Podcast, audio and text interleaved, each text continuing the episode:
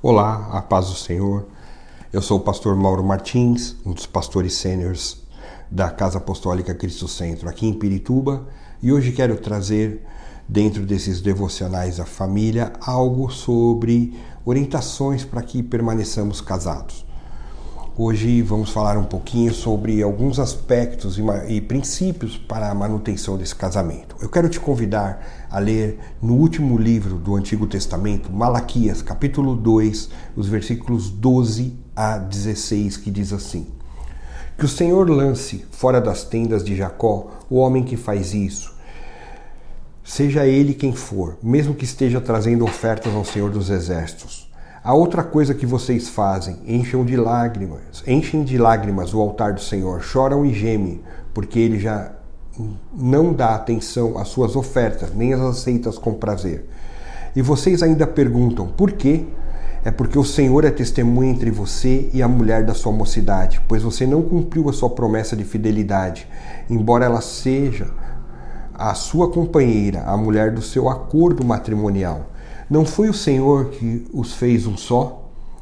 Em corpo e em espírito, eles lhes pertencem. E por que um só? Porque ele desejava uma descendência consagrada. Portanto, tenham cuidado, ninguém seja infiel à mulher da sua mocidade. Eu odeio o divórcio, diz o Senhor, o Deus de Israel, e também odeio o homem que se cobre de violência, como se cobre de roupas, diz o Senhor dos Exércitos. Por isso, tenham bom senso, não sejam infiéis. Nós entendemos que o propósito dos casamentos, eles são realizados dentro da ótica bíblica para que com a previsão de durarem a vida toda. Os casamentos não duram a vida toda sem que haja esforço, sem que haja cuidado, e nós devemos tomar atitudes claras e que sejam eficazes, eficientes para que o nosso casamento dure. É, aqueles que são casados há muitos anos geralmente testemunham que só o amor não sustenta uma relação, bem como aqueles que infelizmente se separaram um dia demonstram, demonstram na prática que só o compromisso também não sustenta uma relação. Ou seja, há necessidade que os casamentos, para que possamos permanecer casados, tenham um equilíbrio entre o amor e o compromisso. A Bíblia fala lá em Gênesis 2, capítulo, é, versículo 24, por isso deixará o homem seu pai e a sua mãe unir-se à sua mulher, e com a sua mulher serão os dois uma só carne. Então nós vimos que ele deixou, ele se uniu e aí se tornaram uma só carne. Isso é um mistério, isso é algo que vai nesse compromisso, nessa escalada de amor que tem crescente.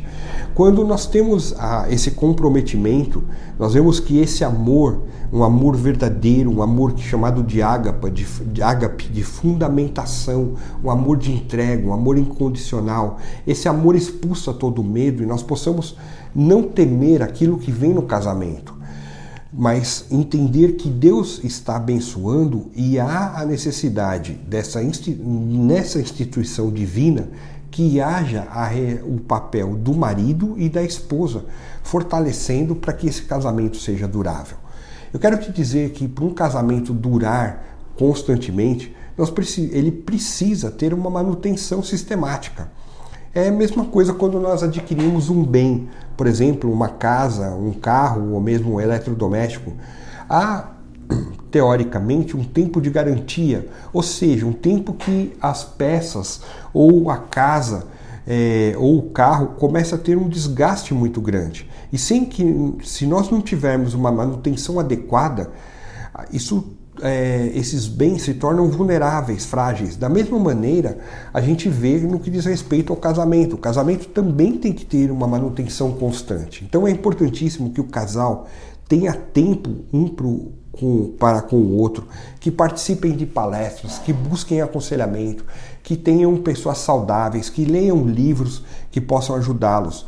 E porque a Bíblia traz que no mundo teríamos aflições.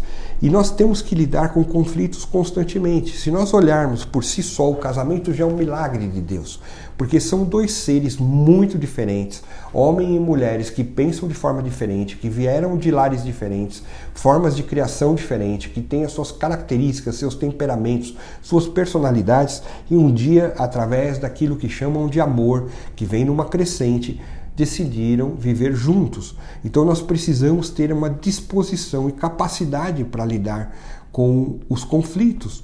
Saber que nós precisamos entender um ao outro de uma maneira mais ampla.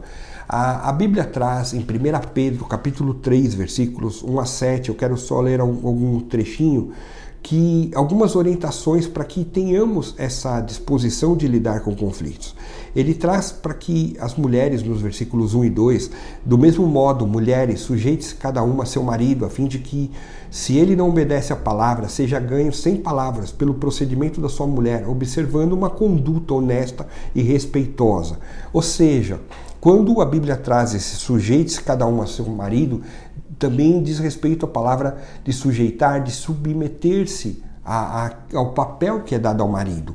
E Deus coloca para o marido administrar esse lar, claro, em conjunto com a esposa. Então, uma esposa sábia, ela se sujeita para que o lar seja construído de forma tranquila. Ah, pastor, mas nem todo mundo é assim, é verdade, eu, eu entendo isso. Porque há também uma orientação para os homens que é algo que nós temos que expressar constantemente, que diz: Maridos, amai as vossas mulheres, tratem-nas com honra, como a parte mais frágil, cordeiras do dom da graça da vida, diz lá o versículo 7. Ou seja, nós temos que amá-las e tratá-las no que diz respeito à sua parte emocional como parte mais frágil, entendendo cada, a cada um a sua esposa. Ah, eu sei que é muito difícil. Por quê? Porque envolve uma natureza física, emocional, espiritual. Mas com a graça de Deus nós conseguimos. Então, um dos aspectos é saber lidarmos com esses conflitos, sabermos a hora de falar, a hora de não falar e termos habilidade para lidar com mudanças necessárias. Algo que tem que existir sempre entre o casal é a disposição de se perdoar. A Bíblia fala em Efésios 4:32 de uns para com os outros sejam benignos, compassivos, perdoando-vos uns aos outros, como também Deus em Cristo vos perdoou. Ou seja, há uma o casal tem que ter uma predisposição de perdoar. Não ficar fazendo birra, não achando que só eu sou certo, ela é errada ou vice-versa, mas para que isso seja tirado de nós. E nós podemos ver aí em Efésios capítulo 4 quando nós fazemos isso, nós vamos ser orientados a ter maturidade. E aquilo que fala o versículo 31 de Efésios 4: Longe de vós toda amargura, toda cólera, toda ira, toda gritaria, toda blasfêmia, bem como toda malícia. Entendamos que Deus quer abençoar esse casal, essa família como um todo. Nós precisamos, o nosso casamento ele é importantíssimo nós Assim como fazemos um check-up da nossa saúde física, o nosso casamento também tem que ter esse check-up constante da nossa saúde emocional dentro do casamento. Entender que esse conhecimento de um com o outro tem que ser uma crescente, eu tenho que conhecer mais da minha esposa a cada dia e ela de mim, para que a gente tenha um relacionamento íntimo que possa agradar ao Senhor. Nós também devemos ter tempo juntos para que possamos cada dia mais fundamentar esses alicerces do casamento. E isso é uma barreira, porque hoje em dia a correria do dia a dia faz com que nós estejamos muito tempo separados, mas precisamos ter tempo juntos. Outro aspecto importantíssimo: marido deve satisfazer as necessidades da esposa, a esposa deve satisfazer as necessidades do esposo, dentro daquilo que é coerente, dentro daquilo que é exercido o amor ágape, o amor que não machuca, o amor que não é, se orgulha, mas um amor que é doado um ao outro. Na hora que nós fazemos isso, trabalhamos como uma equipe, unidos para servirmos a Deus de forma eficaz. E é nesse aspecto que eu quero orar para que você e seu cônjuge sejam abençoados em tudo aquilo que o Senhor nos traz.